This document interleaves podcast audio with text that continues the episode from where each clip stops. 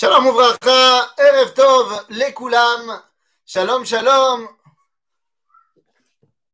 Erev Tov, Lekulam. Alors, comme à notre habitude dans cette étude, je vais vous demander de me faire signe si vous êtes bien là, si on est prêt, et comme ça on pourra eh bien, commencer tout simplement, sans plus d'introduction. Là, je me prépare moi aussi. Hop. Yofi. Yofi. Alors c'est parti les amis. Donc, comme je le disais, Erev Tov, les Koulam. Et on revient dans notre étude qui a commencé la semaine dernière sur la prophétie se réalise. Ou du moins, les prophéties qui se réalisent. Alors la semaine dernière, eh bien, Yofi, nous avons le Ishour euh, officiel de la Midreshet Yehuda, on peut commencer. Donc la semaine dernière, comme je disais, nous avons euh, commencé par expliquer et donner une introduction et une définition de ce qu'est la prophétie. Non seulement de ce qu'est la prophétie, mais de ce qu'est un prophète et de comment on va, Bezrat Hashem, eh bien, euh, retrouver la prophétie euh, un jour ou l'autre. Mais la préparation au retour à la prophétie, eh bien, c'est tout simplement tout d'abord, la réalisation des prophéties qui ont déjà été données. Et donc, eh bien, c'est ce qu'on va commencer à voir aujourd'hui. Aujourd'hui, nous ouvrons, eh bien, notre première étude sur la réalisation des promesses des prophètes. Nous allons en fait voir, au fil de notre étude, aujourd'hui et les semaines suivantes, comment, dans plein de sujets différents, eh bien, les prophètes ont parlé, en d'autres termes, Dieu a dévoilé son projet et comment notre génération, notre génération, je veux parler des 100, 150 dernières années, et particulièrement en ce moment, eh bien, nous réalisons, peut-être trop souvent sans le savoir, les prophéties d'il y a de cela euh, 2500 ans, 2700 ans, 3000 ans, et ainsi de suite. Ok? Donc, c'est ce que nous allons essayer de commencer à voir aujourd'hui. Et notre première partie, notre premier chapitre, si on veut, va s'appeler, eh ben, vous avez vu le titre, Kibbutz Galouyot, le rassemblement des exilés. Kibbutz Galouyot Rabotai. Alors allons-y. Je vous propose de rentrer directement dans le vif du sujet. Lorsqu'on parle de Névois, lorsqu'on parle de Kibbutz Galouyot, eh bien les amis, il ne faut pas aller chercher très très loin. Attendez, il y a juste un, un truc qui est pas stable là où j'ai mis l'ordinateur une toute petite seconde. Voilà, voilà, voilà, toute petite seconde. Hop, les plus. Voilà, là, ça va être bien là. Yofi. C'est très bien. Donc, Yofi, la caméra va se resituer dans deux secondes, tout ira bien. Donc, nous allons commencer donc par Kibbutz Galouyot. Lorsqu'on parle de Kibbutz Galouyot, eh bien les amis, il faut bien tout de suite se mettre d'accord. Kibbutz Galouyot, c'est quelque chose qui est déjà mentionné énormément dans la Torah. Eh oui, on va pas avoir besoin d'attendre les Nevi'im Acharonim, ni les Nevi'im Rishonim, Yecheskel, Yirmiyahu, ainsi de suite, pour parler de Kibbutz Galouyot.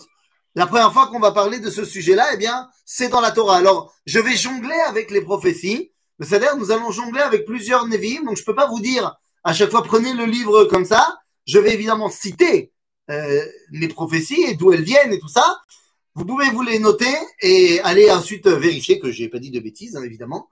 Et donc, euh, quand on parle évidemment de Shiva la Haaretz, ça commence dans la Torah. Évidemment, Kibbutz Galouyot, c'est quelque chose qui a déjà été prophétisé dans la Torah par mon cher Rabbeinu. Et oui, dans la paracha de Nitzavim, lorsqu'on nous dit dans le Sefer de Devarim, on nous dit Veshav Hashem Elohecha et Shevutecha verichamecha veshav vekibetzecha mikol ha'amim asher efitzcha Hashem Elohecha shama אם יהיה נידחך בקצה השמיים, משם יקבצך השם אלוהיך ומשם ייקחך. והביאך השם אלוהיך את הארץ אשר ירשו אבותיך וירשת, והיטיבך וירבך מאבותיך. Ça, c'est dans le livre de Devarim, au chapitre euh, euh, 30. C'est la névoie de la Teshuvah, c'est-à-dire Shiva et la Haaretz. Les amis, ça, c'est déjà à la base quelque chose d'assez clair. Mais on va voir que cette dimension de Shiva Tzion, que Akadosh Baruch a promis qu'il allait ramener son peuple, eh bien, ça va prendre des, des définitions plus claires au fur et à mesure de la névoie. Pratiquement tous les prophètes, là pour le coup, pratiquement tous les prophètes ont parlé de Kibbutz Galouyot. Il y a certains sujets de la névoie qui vont être plus présents chez, chez certains prophètes et moins, voire pas du tout chez d'autres. Mais Kibbutz Galouyot, 80% des prophètes ont parlé de manière soit euh, claire, soit de manière allusoire euh, à Kibbutz Galouyot. Et donc, quand on parle de ce, ce Trazara, eh bien, on connaît ce verset, on connaît ce verset du prophète Jérémie, de Yirmiyahu au chapitre 31, voilà, qui nous dit, Ko Amar Hashem, Kol Barama Nishma, Nei Bechit Amrurim, Rachel Mevaka al Banea, Me'ana Leinachem al Banea, Ki Enenu. כה אמר השם מני קולך מבכי ועינייך מדמעה, כי יש שכר לפעולתך, נאום השם, ושבו מארץ אויב. ויש תקווה לאחריתך, נאום השם, ושבו בנים לגבולם. Là aussi, Yirmiyahu va faire nous, nous mettre en avant le dialogue entre Akadosh Baruch Hu et Rachel Imenu, lorsque Dieu va nous dire Yesh sachar li peulater. Rachel, al tidagi, ne t'inquiète pas, tes enfants rentreront à la maison. Alors, Bessader Gamour, tout va bien. Mais lorsque nous allons maintenant rentrer dans l'explication de comment nous réalisons les prophètes, alors certes, évidemment, Kibbutz Galiot, c'est quelque chose qui nous paraît assez évident, mais j'aimerais, dans notre étude, pour que ce soit bien clair, qu'on y aille étape par étape. Étape par étape, parce qu'on n'est pas venu du jour au lendemain à être 7 millions de juifs en Israël, à être près de 50% du peuple juif en Eretz Israël. Ça ne s'est pas fait du jour au lendemain. Donc notre étude, dans la réalisation des prophètes, de la, de la prophétie des prophètes, eh bien, ne va pas être simplement une succession de névoites marquées dans le Tanakh, mais nous allons devoir également expliquer comment elles se sont réalisées dans les faits. Dans la concrétude, si on peut dire, ça ne se dit pas, mais l'homme dans les faits, dans le concret, dans l'histoire du peuple d'Israël, cette histoire qui est la nôtre, notre histoire récente. Abotai, un dernier petit verset avant euh, de rentrer dans les chiffres et de rentrer dans l'historique, eh bien, c'est le prophète Yecheskel. Le prophète Yecheskel, lui aussi, évidemment, nous parle de euh, Shiva el Haaretz dans le chapitre 11. Il va nous dire, La reine est mort, Kohamar Hashem.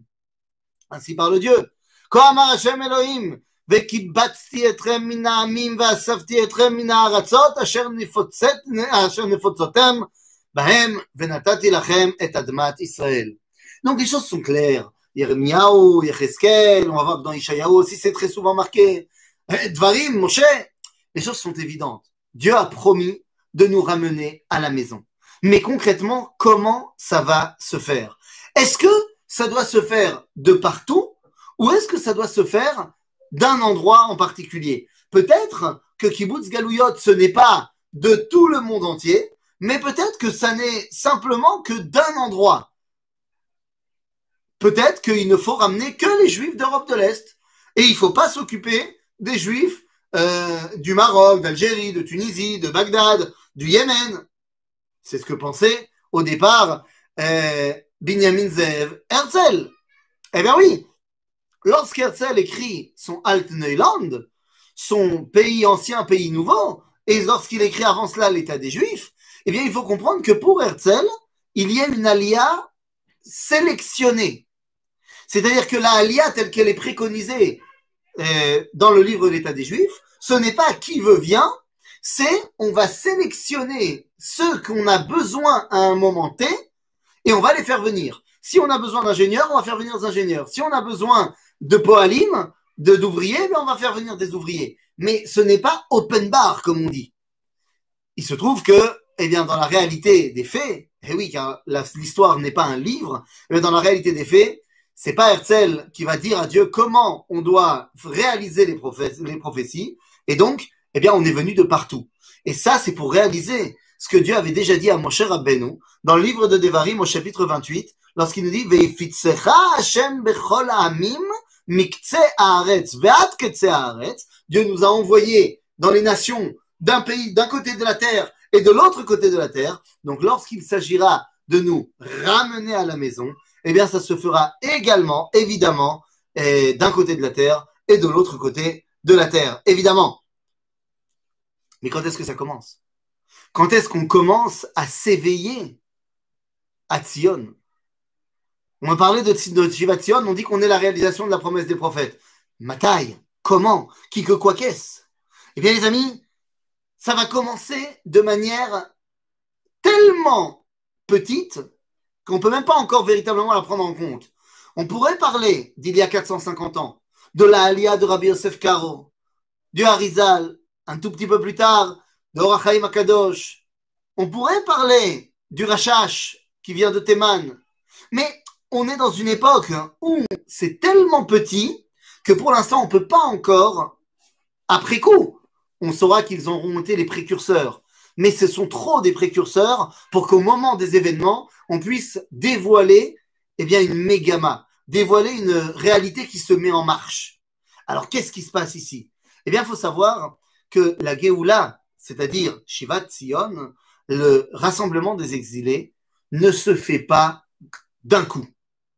Car nous dit le prophète Ishayahu dans le chapitre 27, il nous dit Ve'atem teluketu le'achad echad bene Israël. Dit Ishayahu Navi, ça va se faire petit à petit.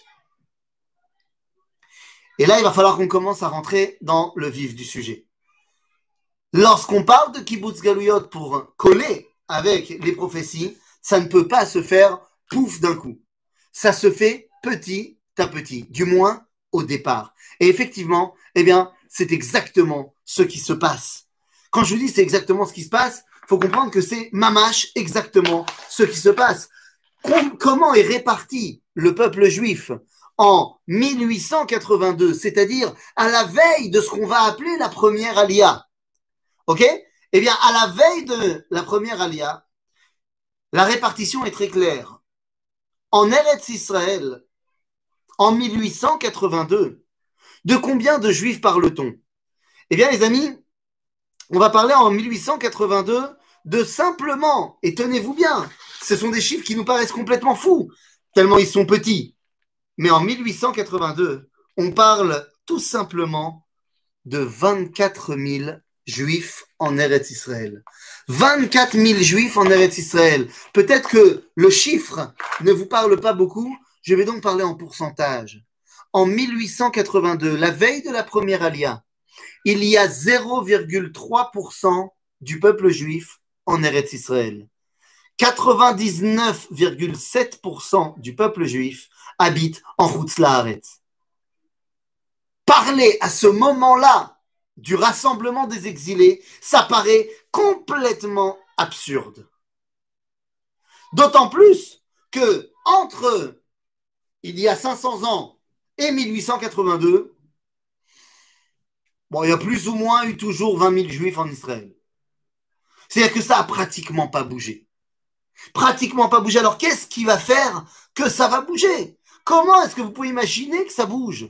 Alors il y a la première alia, il y a 1882. Certes, il y aura eu l'action de ce qu'on appelle Choveve Tzion.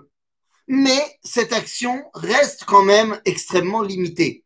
Pourquoi? Eh bien parce que en 1914, à la veille de la Première Guerre mondiale, nous sommes donc après la première et la deuxième alia, eh bien, les chiffres ont bougé. Mais tout dépend comment tu les regardes. En termes de pourcentage, on a l'impression que ça n'a pas bougé. Puisqu'en termes de pourcentage, en, 1800, en 1914, il y a 0,63% du judaïsme qui habite en Israël. 99,4% habitent encore en Khutzlaretz. On se dit, bah alors ça n'a pas bougé. Ça n'a pas bougé, hein. mais quand on regarde pas les pourcentages, mais les chiffres, eh bien, à la veille de la Première Guerre mondiale, il y a quand même, attention, tenez-vous bien, près de 84 000 juifs en Israël. Et quand on y réfléchit deux petites secondes, c'est-à-dire que en à peine l'espace de 30 ans, eh bien, la, communauté juive d'Israël a triplé. Et c'est énorme. Que dis-je triplé? Elle a quadruplé. Elle a quadruplé. Et c'est énorme alors que pendant 500 ans, ça n'a pas bougé, en 30 ans, ça quadruple. Qu'est-ce qui se passe? À ce moment-là, Akadosh Baruch décide que c'est le moment de les laquettes tipa tipa, comme on a dit. Veliketu, je reprends le verset de Ishayahu, Vatem teluketu le'achad achad bene Israël. Tipim tipim. Petit à petit. Et à ce moment-là, Akadosh Baruch décide qu'il va falloir revenir à une nouvelle dimension. Alors, Makara? Allô, allô? Pourquoi j'ai perdu tout le monde? Qu'est-ce qui se passe? Allô? Qu'est-ce qui se passe? Allô? Pourtant, je suis là. Allô? Shalom, shalom. Ma Corée.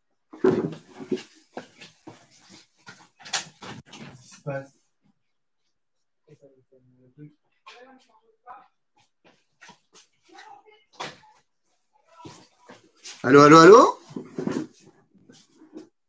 Est-ce qu'on m'entend toujours? Je, Là, je ne sais pas ce qui se passe. On m'entend, on m'entend pas? Houston, Houston? Est-ce qu'on m'entend, on m'entend pas?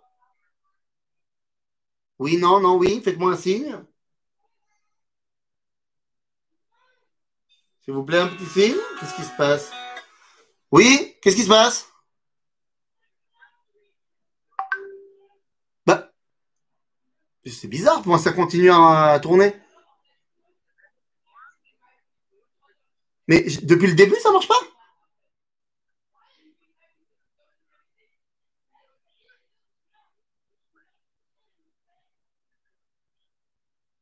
C'est très très bizarre. Moi, ça me marque que ça continue à enregistrer. Mais quoi, depuis le début de la vidéo, c'est comme ça ou ça, vient de...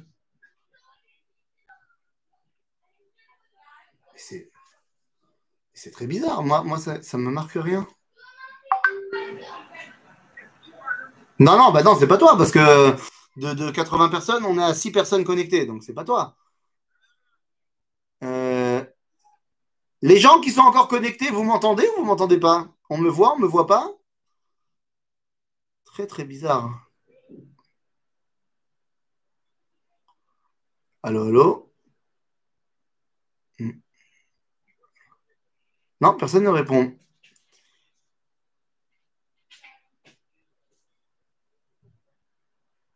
C'est très bizarre. Oui, Monique, toi non plus, tu m'as perdu?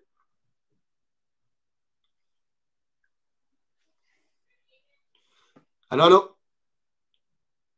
Mais qu'est-ce qui se passe dans ce pays?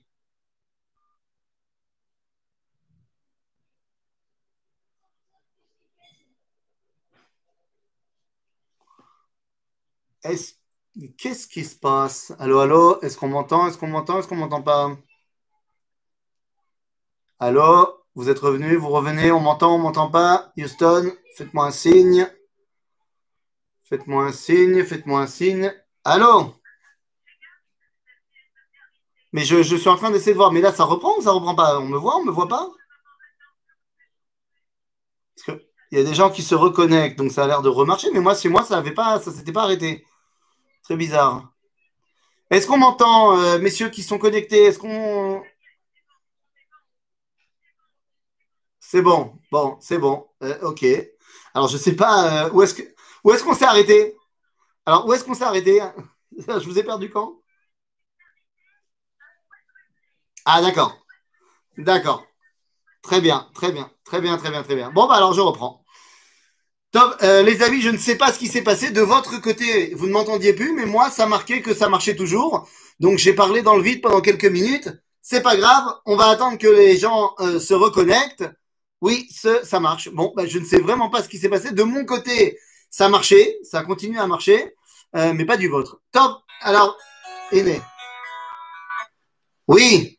Oui, allô. Je sais pas. Il paraît que ça remarche. Comment ça, ça ne marche pas? Il y a plein de gens qui se reconnectent. Ils se reconnectent. C'est remonté à. Je sais pas ce qui s'est passé. Moi, de mon côté, ça marchait tout le temps.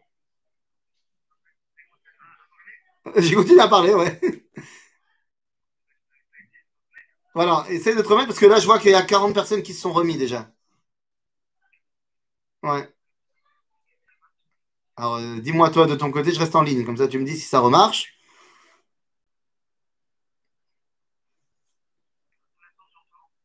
C'est bien Bon. Bon, ce, ok, ça marche. Alors les amis, euh, ça remarche. Je sais vraiment pas euh, ce qui s'est passé. Euh, tant, Bezrat Hashem, il y aura plus de coupures comme ça, je sais pas quoi vous dire. Donc, alors, il paraît que vous m'avez perdu au moment où j'ai dit que la population a quadruplé. Donc, on est à la veille de la Première Guerre mondiale et la population en Eretz Israël est de 84 000 personnes. Ça paraît peu quand on regarde en pourcentage, comme je le disais, puisque ça ne représente que 0,6% de, euh, de, de, la population euh, juive mondiale.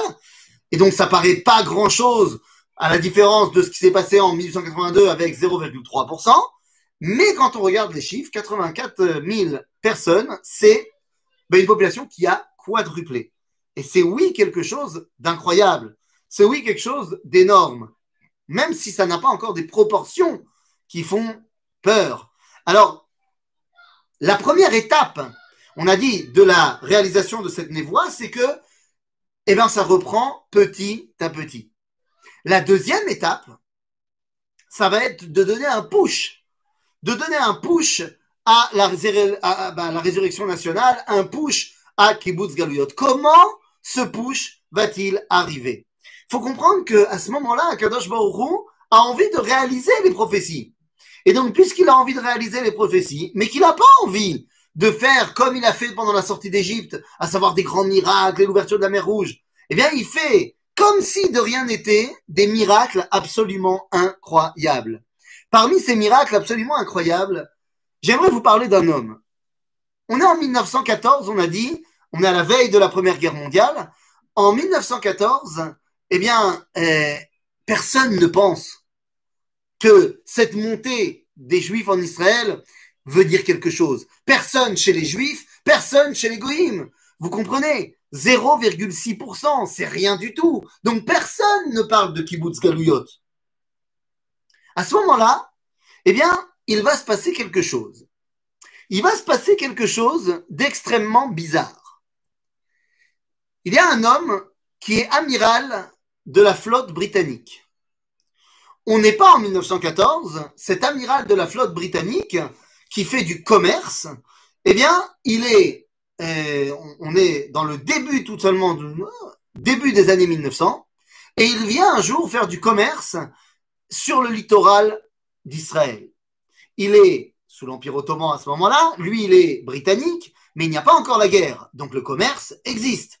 Il arrive donc avec son bateau sur le littoral, il y a faux, tout ça, et il vient à Jérusalem. Il vient à Jérusalem parce qu'il est non juif, mais fondamentalement protestant, et anglican, et il a une foi profonde dans le Tanakh.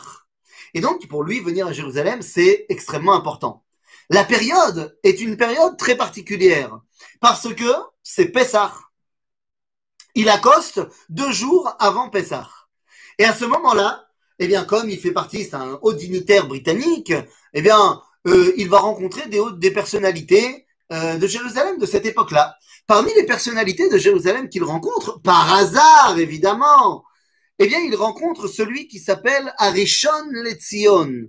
Alors, Rishon Letzion, début des années 1900, on n'a pas encore créé la rabbanout arachite d'Israël. Il n'y a pas encore le grand rabbinat d'Israël. Donc le Rishon Letzion n'est pas le grand rabbin d'Israël séfarade. Le Rishon Letzion, depuis le XVIIe siècle, c'est le titre donné à, si vous voulez, le grand rabbin d'Israël, le grand rabbin de Jérusalem séfarade. C'est-à-dire, à ce moment-là, le Rishon Letzion s'appelle Harav Raphaël Meir Pajniel. Et le Rav Pajniel, eh bien, reçoit la veille, il accoste, il arrive à Jérusalem deux jours avant Pessah, mais la veille, eh bien, ce capitaine, amiral, je sais pas exactement quel était son, son grade, est reçu par euh, le Rav Raphaël Meir Pajniel. Et ben, ça fait plaisir. Et donc, à ce moment-là, il l'invite à passer avec lui le soir du Seder. Ah, vous allez me dire, ah, on n'a pas le droit d'inviter un non-juif et tout ça, machin, nanana. On n'a pas le droit d'inviter un non-juif, et pourtant, le Rishon de Tzion, il l'a fait. Il invite donc ce jeune amiral, capitaine, je ne sais pas comment on dit, à passer le Seder avec lui. Et pendant toute la soirée, il va entendre les Shana Abba Birushalayim. Il va entendre la foi juive qui ne s'est pas ébranlée au bout de 2000 ans d'histoire, de ce rêve qui s'appelle Jérusalem. Et à ce moment-là, il se dit que ce serait quand même pas mal d'aider les juifs à réaliser ce rêve bimillénaire. Bon, mais après il reprend la mer et puis comme vous savez, c'est pas l'homme qui prend la mer, c'est la mer qui prend l'homme. Ta, ta, ta. Et donc, eh bien, les choses évoluent. Et puis, la guerre éclate. 1914, la guerre éclate, l'Empire britannique devient l'ennemi de l'Empire ottoman. Et à la tête de l'Empire britannique, il y a le roi d'Angleterre. Pas de problème. Seulement ce roi d'Angleterre, il n'est pas fan, fan, fan des Juifs. Et il est encore moins fan, fan, fan de l'idée sioniste. Vous vous rappelez de notre petit amiral, notre petit capitaine? Jamais de la vie, il doit devenir roi d'Angleterre, ce bonhomme. Parce que le bonhomme en question, il s'appelle Georges. Georges V, cinquième du nom. Mais il n'a aucune chance de devenir roi d'Angleterre. Il est effectivement le fils du roi. Mais il est le troisième des frères dans la fratrie. C'est donc pas à lui de succéder à son père, c'est à son grand frère. Et si jamais il arrive un truc à son grand frère, ce sera son autre frère. C'est pas à lui de devenir le roi d'Angleterre. Ah, dans aucune constellation, on peut imaginer que Georges va devenir roi d'Angleterre. Qu'est-ce que vous voulez que je vous dise? Qu'est-ce que vous voulez que je vous dise? En 1916, on est en plein milieu de la guerre. Le roi meurt.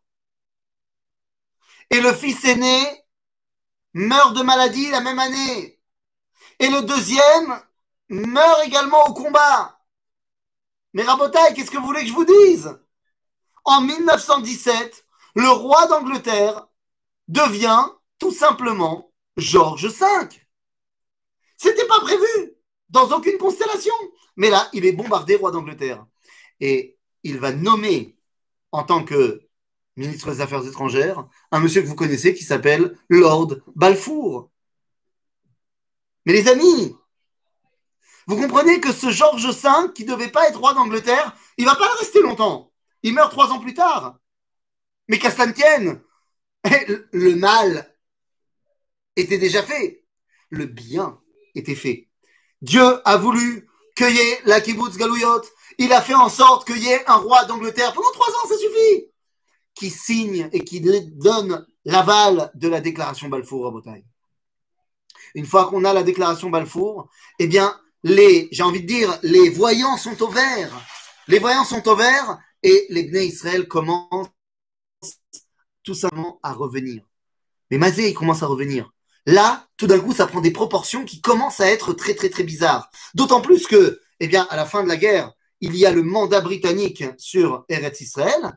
Ce mandat britannique, eh bien, fait complètement abstraction lorsque, en plus, il est signé à San Remo. Lorsqu'il est ratifié par la SDN à San Remo, le mandat britannique reprend la déclaration Balfour, mais fait complètement abstraction de ce qui doit arriver des Arabes en Israël. On va créer un pays juif dans la terre d'Israël. Point. Et je vous rappelle, au cas où vous ne vous rappelleriez pas, je vous montre une petite carte de ce que devait être le mandat britannique. Vous l'avez ici, voilà. C'est ça que doit être Eretz Israël. C'est-à-dire ben, tout ce qui est Israël actuel et ce qui est également la Jordanie, bien évidemment. Donc ça, c'est ce qui est censé être. Les choses vont évoluer. Comment ça, on n'entend plus, on voit plus? Mais qu'est-ce qui se passe? De nouveau? Oh, Il va, voy, il va, voy, il va, voy, mais qu'est-ce qui se passe ce soir? Allô, allô, est-ce qu'on m'entend? Est-ce qu'on m'entend? Qu'est-ce qui se passe? Quand ça veut pas, ça veut pas, hein? C'est bonne l'abîme. Les gens m'entendent, les gens m'entendent, les gens m'entendent pas, les gens m'entendent pas. Oui, oui, non, non. C'est bon. On n'entend plus rien. On entend ou on n'entend pas? Ah bon, alors, est-ce que je vois des gens dans le chat qui disent qu'on n'entend plus? Ok, donc on entend. Tu es mon, mon repère. Si on n'entend pas, tu m'envoies un message. Ok? Ok, donc ça marche. Bekitsour, les choses évoluent. Les choses vont avancer. Ok? Donc qu'est-ce qui va se passer? Tout d'un coup, les chiffres s'emballent. On était en 1914 à 0,6% du peuple juif en terre d'Israël. En 1924, qu'est-ce qui se passe? Boum On ne sait pas ce qui vient de se passer. En 1924, ça a augmenté. Ça a augmenté énormément. Pourquoi? Parce qu'en 1924, Akadosh Baruch continue dans son j'ai envie de réaliser mes prophéties. Donc en 1924, il va y avoir une loi qui va passer aux États-Unis. Cette loi qui va passer aux États-Unis s'appelle la loi Johnson. Et cette loi Johnson va tout simplement limiter le nombre de juifs, mais pas seulement de juifs, d'immigrants qui peuvent arriver aux États-Unis. Et oui, car le XXe siècle est un siècle qui voit l'immigration de juifs beaucoup vers les États-Unis. Mais avec la loi Johnson, eh bien, les juifs ne peuvent plus émigrer autant qu'avant aux États-Unis. Et donc, tout d'un coup, eh bien, puisqu'on ne peut plus aller aux États-Unis, eh bien, les regards commencent à se tourner sérieusement vers Eretz Israël. Quand je vous dis sérieusement, vous comprenez que lorsqu'on arrive à la veille de la création de l'État d'Israël, eh bien, on sera passé finalement donc en ben, combien? De 1914 à 1948, en à peine 40 ans, on sera passé de 0,6% à 5,7%. On sera passé de, 40, de 84 000 personnes à ben, tout simplement 650 000 personnes en Israël. C'est du jamais vu. Pour que vous compreniez bien, les amis, il faut comprendre de quoi on parle une personne, une personne sur 13, un juif sur 13 habite en Israël. Ça commence à devenir des proportions qui méritent d'être importantes, qui méritent d'être mentionnées. Et donc, on va pouvoir passer dans une nouvelle étape de Kibbutz Galouyot. Cette nouvelle étape, eh bien, elle nous est mentionnée évidemment dans les prophètes. Elle nous est mentionnée dans le livre de Jérémie, cette fois au chapitre 31. Nous dit Yirmiyahu Anavi, après nous avoir ramené petit à petit, Echad Echad Teluketu, nous dit le prophète, הנני מביא אותם מארץ צפון וקיבצתים מירכתי ארץ, בם עיוור ופיסח, ערה ויולדת, יחדיו, קהל גדול ישובו הנה. Ce n'est plus seulement Tipim Tipim maintenant qui va rentrer en Israël, mais c'est Kaal Gadol. C'est un grand nombre qui va arriver en Eretz Israël. בבכי יבואו בתחנונים הובילם אל נחלי מים בדרך ישר לא ייכשלו בה כי הייתי לישראל לאב ואפרים בכורי הוא. רבותיי, c'est plus maintenant petit à petit, tipim tipim, mais ça devient des bons. Ce n'est plus on marche euh, euh, à quatre pattes et, et, et très lentement. Maintenant, ce sont des bons des bons dans l'histoire. Si j'ai dit qu'en 1948, eh bien, c'est 5,7% du peuple juif qui est en Israël, à peine deux ans, trois ans plus tard, trois ans plus tard, en 1951, on est passé à presque 12% de la population. Mais vous comprenez ce que ça veut dire? Là aussi, en trois ans, on a doublé la population. C'est énorme en 1951, il y a près de 1 200 000 personnes qui sont, de juifs hein, évidemment, qui sont en Israël. C'est absolument incroyable. À ce moment-là, il va se passer quelque chose. Il y avait la Aliyah, évidemment, euh, de tous ceux qui étaient en train de fuir, bien sûr, après la Shoah, tout ça, bien sûr. Mais il y a tout d'un coup eu un nouveau miracle. Ah oui. Qu'est-ce qui se passe? Tout d'un coup, sont arrivés euh, tous les gens qui n'ont pas fui avant la Shoah, mais qui ont fui après la Shoah. Et donc, on a eu un apport énorme de juifs de Pologne, de Roumanie, et ainsi de suite. Et ça, vous le savez, vous connaissez très bien l'histoire. À ce moment-là, c'était pas faisable de partir comme ça. Je vous rappelle que la Pologne, que la Roumanie, la Bulgarie, tous ces endroits-là sont sous le régime communiste. Mais on part pas comme ça en Eretz Israël. Nachon. A priori, on part pas comme ça en Eretz Israël. Sauf que, comme j'ai dit, Akadosh Baruch il a ses règles à lui. Résultat des courses, en 1951, il se passe un miracle. Pas shoot, un miracle. Pendant neuf mois, après, ils vont changer. Mais pendant neuf mois, la Pologne, la Roumanie, la Bulgarie vont tout simplement ouvrir les portes aux Juifs. Partez. Si vous voulez partir, partez. Ça va durer neuf mois. Et après, ils vont se reprendre, ils vont dire on se calme, on ferme les portes. Et on ferme les portes, et c'est après ce qu'on connaît, les réfusniques et tout ça, le bloc de l'Est. Mais pendant neuf mois, il y a eu une fenêtre où ces pays-là ont dit, ceux qui veulent partir, partez. Bah, près de 600 000 personnes sont parties. De partout. Et on est arrivé à près de 12% de la communauté juive qui est revenue en Eretz Israël. Makorepo. Se rajoute à cela, se rajoute à cela une, autre alliance. Euh, euh, il y a à peu près, vous voulez des chiffres, je vous donne des chiffres, hein, on a à peu près 120 000 juifs qui vont arriver de Roumanie, près de 100 000 juifs qui vont arriver de Pologne, près de 50 000 juifs qui vont arriver de Bulgarie. À ce moment-là, eh bien, on va voir les paroles du prophète Yoël se réaliser. Les, paroles du prophète Yoël nous dit dans le chapitre 3 Be'ar Tzion ou Birushalayim tiye pleta ka'asher amar Hashem Umbaseridim asher Hashem kore. Yerushalayim devient l'endroit de la pleta, l'endroit de refuge de ceux qui étaient persécutés là-bas. À ce moment-là, on va créer une nouvelle shruna, une nouvelle shruna, un nouveau quartier à Jérusalem, à l'extérieur des murailles, qui s'appelle Ezrat Nidachim, sur le mont des Oliviers, qui va être créé justement pour les nouveaux immigrants qui arrivent à Jérusalem. Les amis, vous commencez à comprendre ce qui est en train de se passer. Et puis là, il se passe un truc. On n'avait pas prévu. En 1951, le judaïsme, il est principalement d'Europe centrale, d'Europe de l'Est plus ou moins, bon, on sait qu'il y a des juifs en Amérique, mais sinon les juifs, ils sont en Europe. Alors, il y a tout d'un coup les juifs d'Afrique du Nord qui commencent à se réveiller. Et on va venir les chercher.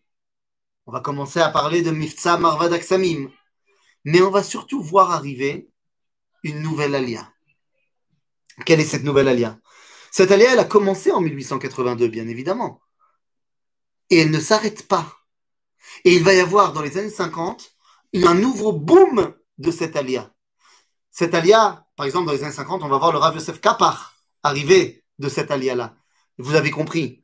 Cette alia vient réaliser les paroles du prophète Ishayahu au chapitre Mem Gimel 43, qui nous dit Al tira mizrach avi zar'echa o mi ma'arav kabetzecha omar le tzafon teni. Dieu dit à ceux du nord de venir cest ceux du Nord, on a compris. Ceux du Nord, c'est la Russie, c'est la Pologne, tout ça, c'est clair. Aval, le verset continue. Amar la teni ou le teiman al tichlai, avi banai mirachok ou venotai. Il est temps de ramener également les Juifs de Théman. Bon, alors je vous rassure, Théman dans la Torah, ça ne veut pas dire forcément l'État qui s'appelle aujourd'hui le Yémen. C'est toute la région du sud dont le Yémen fait évidemment partie. C'est tout la région du sud du croissant fertile qui s'appelle Théman dans la Torah, y compris Théman. Et on va avoir donc la des Juifs du Yémen. Plus tard, on aura la des Juifs d'Éthiopie. À Botaï, il se passe un truc. Il se passe un truc, tout simplement. Mais qu'est-ce que ça veut dire? Ça veut dire que, à ce moment-là, comprenez bien deux secondes, Lorsqu'on parle de la alia de ces gens du nord et du sud, lorsqu'on parle un petit peu de chiffres, c'est ce qu'on aime faire, à la fin des années 50, qu'est-ce qui se passe? Eh bien, les amis, à la fin des années 50, début 60, on est à près de 20%. Près de 20% du peuple juif. Sur les 11,5, 12 millions de juifs qui ont survécu après la Shoah, et les amis, 20% d'entre eux sont en Eretz Israël. Mais c'est invraisemblable. C'est invraisemblable. Concrètement, il y a à peine, je le répète, il y a à peine 50 ans, il n'y avait que 0,6% des Juifs qui étaient en Israël. Vous comprenez qu'on est en train de tout simplement réaliser Bekal Gadol Yashuvuena. Et ça continue. Bah oui, vous ne croyez pas que ça va s'arrêter comme ça À ce moment-là, On nous dit dans le prophète Ishayahu, chapitre 49, עוד יאמרו באוזנייך בני שיקולייך, צר לי המקום, גשה לי והשבע, ואמרת בלבבך, מי ילד לי את אלה? ואני שכולה וגלמודה, גלו וסורה, ואלה מי גידל? הן אני נשארתי לבדי, אלה איפה הם? Le prophète Ishaïa nous dit que viendra un temps on n'arrivera pas à croire et à se rendre compte mais comment c'est possible qu'il y ait autant de juifs? Je pensais être complètement euh, détruite, perdue. On est dans la pré-Shoah, les amis. Qui aurait pu penser que le peuple juif allait renaître de ses cendres? Et ce n'est pas une allusion, c'est Mamashtar Temashma. La première alia du Théman est en 1982, très mal accueillie, surtout par la Moshava Kineret. Ah ben évidemment, c'est ce que j'ai dit. J'ai dit le début de l'alia des Thémanim commence en 1882, bien sûr, tu as tout à fait raison, et elle est très mal reçue Bamoshava Kineret, qui était complètement dirigé par des kibbutznikim, on va dire ashkenazim, et donc euh, évidemment qu'ils n'étaient pas les bienvenus. Ils n'ont pas été les bienvenus d'ailleurs à pas mal d'endroits. Les seuls endroits où ils ont réussi à se faire une place, c'était à Jérusalem. Et pourquoi à Jérusalem, dans ce qu'on appelle Kfar Atemanim, ils ont été très bien acceptés? Bon, d'abord parce que Kfar Atemanim, il y avait personne d'autre, c'est eux qui ont mis en place l'endroit. Mais au-delà de ça, parce qu'à Jérusalem, l'écrasante majorité des gens qui habitaient à Jérusalem étaient religieux. Et comme ils étaient religieux et que les Thémanim étaient religieux, eh bien, ils n'avaient aucun problème d'accueillir les Thémanim dans la mesure où, eh bien, à la différence des Juifs d'Éthiopie, où il n'y avait pas vraiment de contact pendant 2000 ans entre eux et le reste du peuple juif, ben, les Juifs du Yémen, ils ont toujours été en contact, les Rabbanim, les Talmidei Chachamim, étaient toujours en contact les uns avec les autres, euh, les, Juifs du Yémen, les Juifs de, de Bagdad, de Babylone, les Juifs d'Europe. Il y avait des Katvuyot. Donc, si tu veux, pour tout le monde, c'était clair que les Thémanim étaient des membres à part entière du peuple juif, et vu qu'ils étaient représentants aussi de la Torah, eh bien dans les endroits où c'était des religieux, ils étaient beaucoup mieux accueillis. C'est vrai qu'ils ont eu énormément de mal, mais la vérité, là on n'est pas en train de parler du problème entre Ménaché, entre, entre Yehuda et Ephraim, ça, ça sera un autre cours. Ce sera une autre partie de notre étude de réalisation des prophètes. C'est-à-dire, là, on est dans Shivat Tzion. Qui aurait pu penser? Qui aurait pu penser? Je vous rappelle la Sikha du 26 Nissan euh, Nun Aleph. Tafshin Nun Aleph, c'est 1991, dans laquelle le rabbi de Lubavitch nous dit que la sortie des Juifs de Russie, c'est ma mâche, ma mâche, kmo yetziat mitzrayim. Et parce que oui, là, il faut comprendre que lorsqu'on parle de cela, eh bien, on va évidemment mettre avec tout ça les Juifs de Russie. Les Juifs du bloc de l'Est, pas que de Russie la chute du mur du Berlin. Mais, mais les amis, mais ça, c'était pas prévu non plus. C'était pas prévu. Cet apport de, centaines de milliers de juifs. Mais qu'est-ce que ça veut dire? Qui aurait pu l'imaginer? Personne ne pouvait l'imaginer. Et comme je l'ai dit, eh bien, Omar le Tzafon Teni le Teman al Tichlai, Avi Banai Mirachok ou ça ne parle pas que des juifs euh, du Yémen, mais ça parle également, évidemment, des juifs d'Éthiopie qui vont arriver dans les années 80. Les amis, c'est tout ça qu'on parle. C'est de tout cela qu'on parle.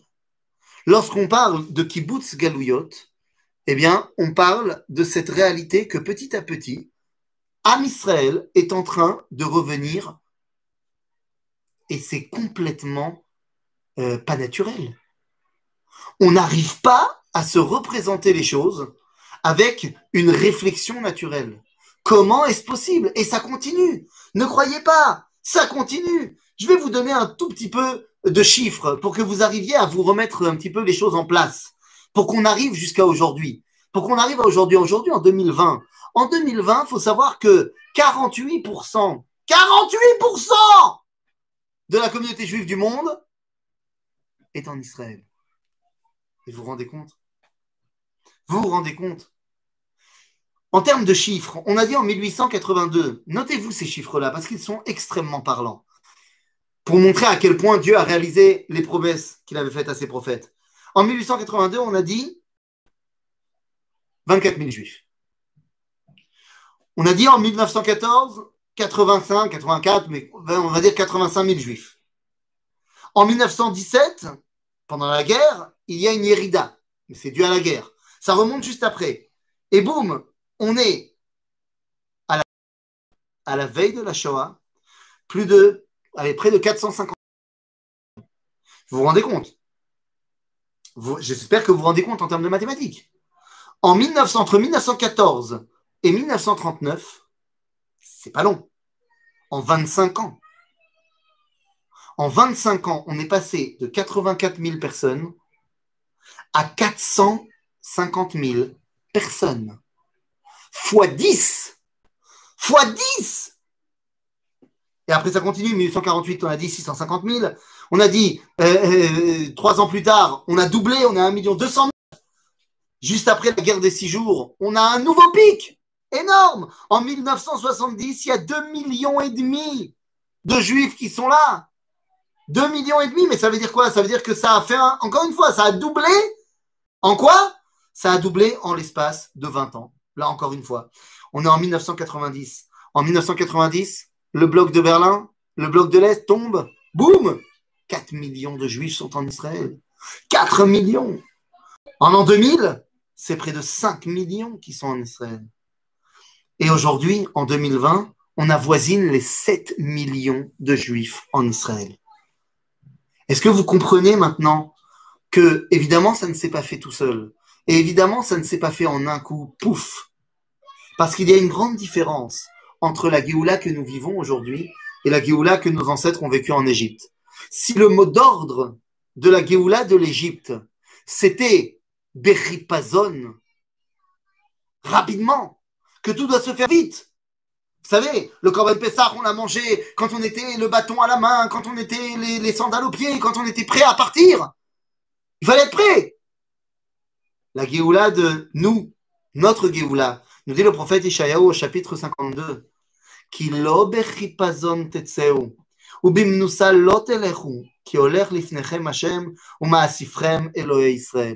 Ça va pas se faire en, en en rapidité. Ça va se faire la mais ça va se faire de manière tellement constante, doucement, doucement, et puis après rapide, rapide. Enfin non, pas, pas rapide, Constant, euh, doucement, doucement, et après beaucoup, beaucoup. Mais ça se fait. Il y a aujourd'hui, euh, d'après le, alors je vais vous dire exactement d'où je sors euh, ce que je vais vous dire là maintenant.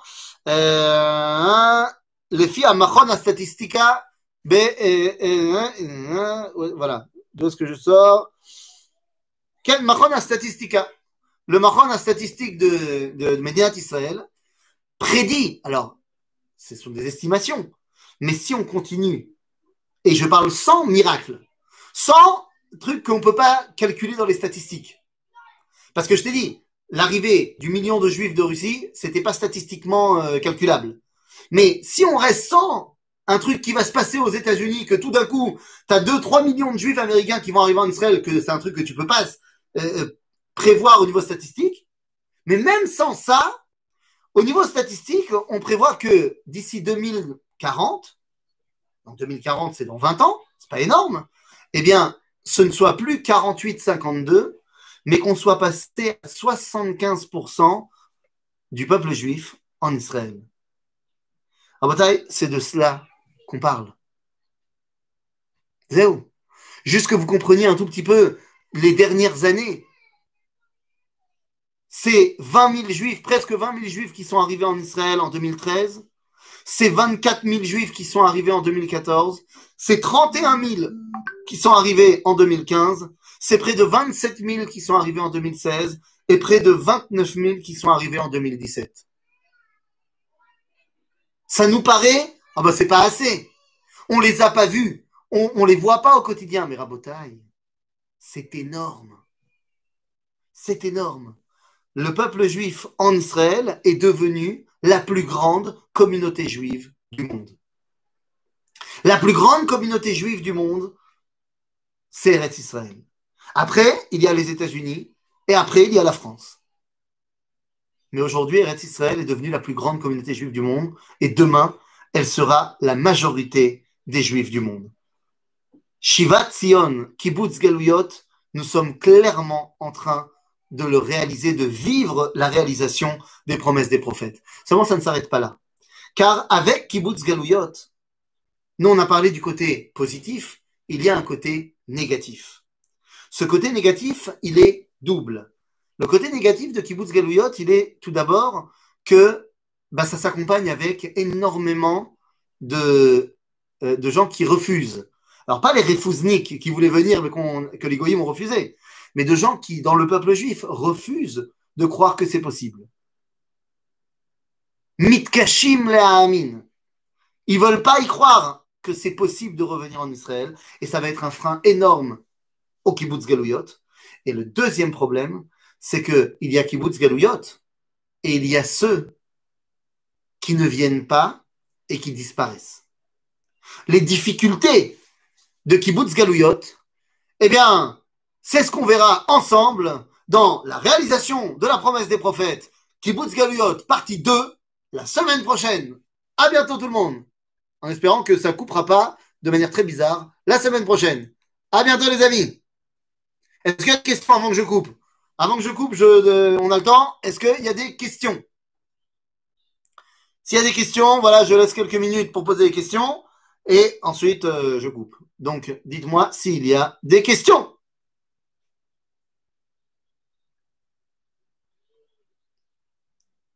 Question, pas de question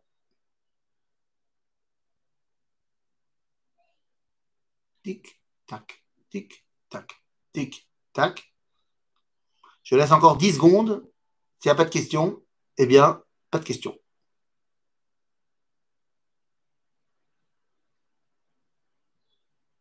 Non? Ce, n'est qu'une étape et on reste statistique statique. J'ai pas compris. Qu'est-ce qu'il en est du Kirouv Levavot de tous ces gens-là? De quels gens tu parles? Si tu parles des gens qui arrivent en Israël, il y en a plein du Kirouv Levavot qui est fait. Et si tu parles des gens qui sont encore en Chutz euh, ça c'est ce dont on va essayer de parler la semaine prochaine. Donc je, je t'ai spoilé, mais je vais pas te faire tout le cours de la semaine prochaine. Là maintenant, sinon qu'est-ce qu'il me restera à dire? C'est-à-dire, pour ce qui est de ce n'est qu'une étape et on, reste, on reste statique, je ne sais pas ce que tu veux dire, Alex, donc je ne peux pas euh, te répondre.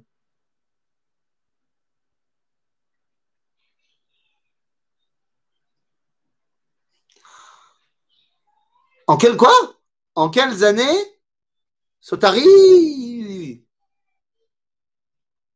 Ah mais c'est évident qu'après Kibbutz Galot, il faut continuer. Mais là, on est en train de parler de la réalisation de la promesse des prophètes. Là, on parle de Kibbutz Galouyot. Il y a d'autres choses qui vont se passer. Mais deux secondes, je peux pas tout dire en un seul cours, enfin. Vous voulez aller trop vite, hein, c'est pas possible. Ok, tout marche bien, Sanhedrin. Bon, très bien. Euh, vous dites plein de choses très intéressantes, mais euh, ce ne sont pas des questions. Donc, si vous n'avez plus d'autres questions, eh bien, les amis, Razak ou Toda et on se retrouve ah, ah, ah, quid de ceux qui ne savent pas pourquoi ils sont juifs Et ici, que faire de ceux qui ne savent pas qu'ils sont juifs? Tu parles de là-bas ou d'ici? Si tu parles de là-bas, euh, c'est un vrai problème. Et ça, on en parlera la semaine prochaine. Si tu parles de ceux qui sont ici, euh, il y en a très, très, très, très, très peu qui sont ici et qui ne savent pas qu'ils sont juifs. Dans l'écrasante majorité, ils savent qu'ils sont juifs.